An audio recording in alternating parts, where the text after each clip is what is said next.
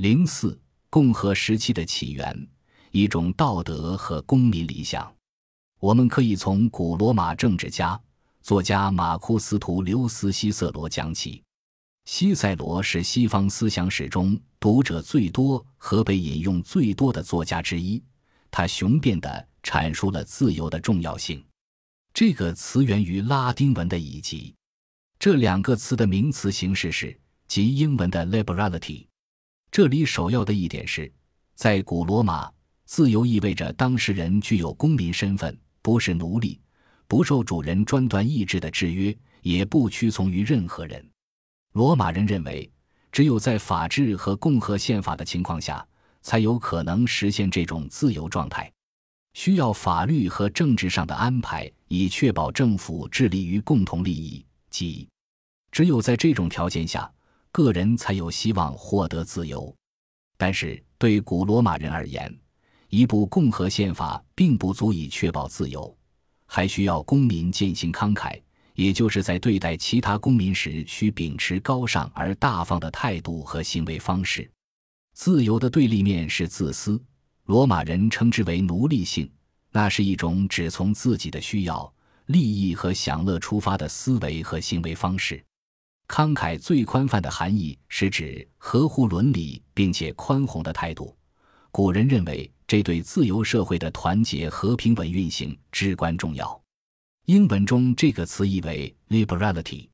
西塞罗在《论义务》中对慷慨的阐述虽已跨越千年，依然铿锵有力。他写道：“慷慨是人类社会的纽带。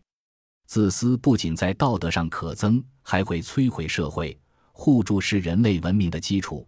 自由人在道德上有义务慷慨待人。自由的状态意味着在给予和获得时必须有利于共同利益。西塞罗认为，我们不是为了自己而出生的，我们来到这个世界是为了他人。他写道：“我们出生不只为了自己，人类是为了人类而出生，为了人类之间能够互相帮助。由此。”我们应该遵从自然作为指导者，为公共利益服务，互相尽义务，给予和得到，或用记忆，或用劳动，或尽自己的能力，使人们相互更紧密地联系起来。西塞罗之后一个世纪，另一位著名且影响深远的罗马思想家鲁奇乌斯·安奈乌斯·塞内加在《论恩惠》这部长篇著作中，详细阐述了慷慨的原则。他详细解释了如何以合乎道德和有利于形成社会纽带的方式给予、接受和返还他人的馈赠、帮助和服务。塞内加和西塞罗都认为，无论是给予者还是接受者，都要有慷慨的态度，才能使以交换为基础的体系正常运作。换言之，需要无私、大方和感恩的态度。塞内加借用希腊斯多葛派哲学家克里希波斯的比喻来形容慷慨的美德：给予、接受和返还恩惠，就如同美惠三女神的绕圈起舞。对西塞罗和塞内加这样的古代思想家来说，慷慨基本上就是凝聚世界并使其正常运行的力量。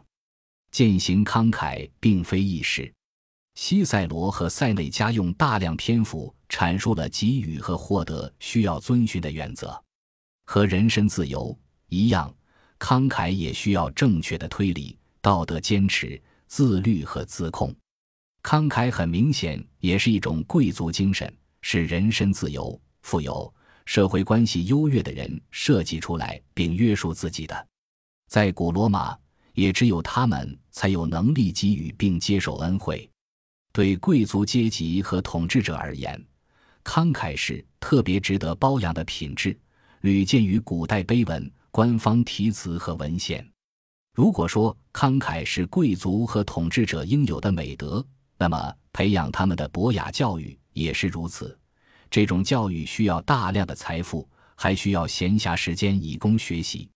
教育的主要目的不在于提供职业培训或者教导学生如何获取财富。而在于培养学生成为态度积极、富有美德的社会成员。博雅教育旨在教导未来的社会领袖如何在公共场合思想恰当、谈吐清晰，使他们能够有效地参与公民生活。公民不是与生俱来的，而是后天养成的。西塞罗常常主张博雅教育应当培养人文精神，及对待其他公民时应有的合乎人道的态度。生活在罗马时期的希腊历史学家普鲁塔克认为，自由教育能够滋养高贵的灵魂，改善统治者的道德，使他们不受私欲影响，并具有公共精神。换言之，这对培养慷慨的情操来说是必不可少的。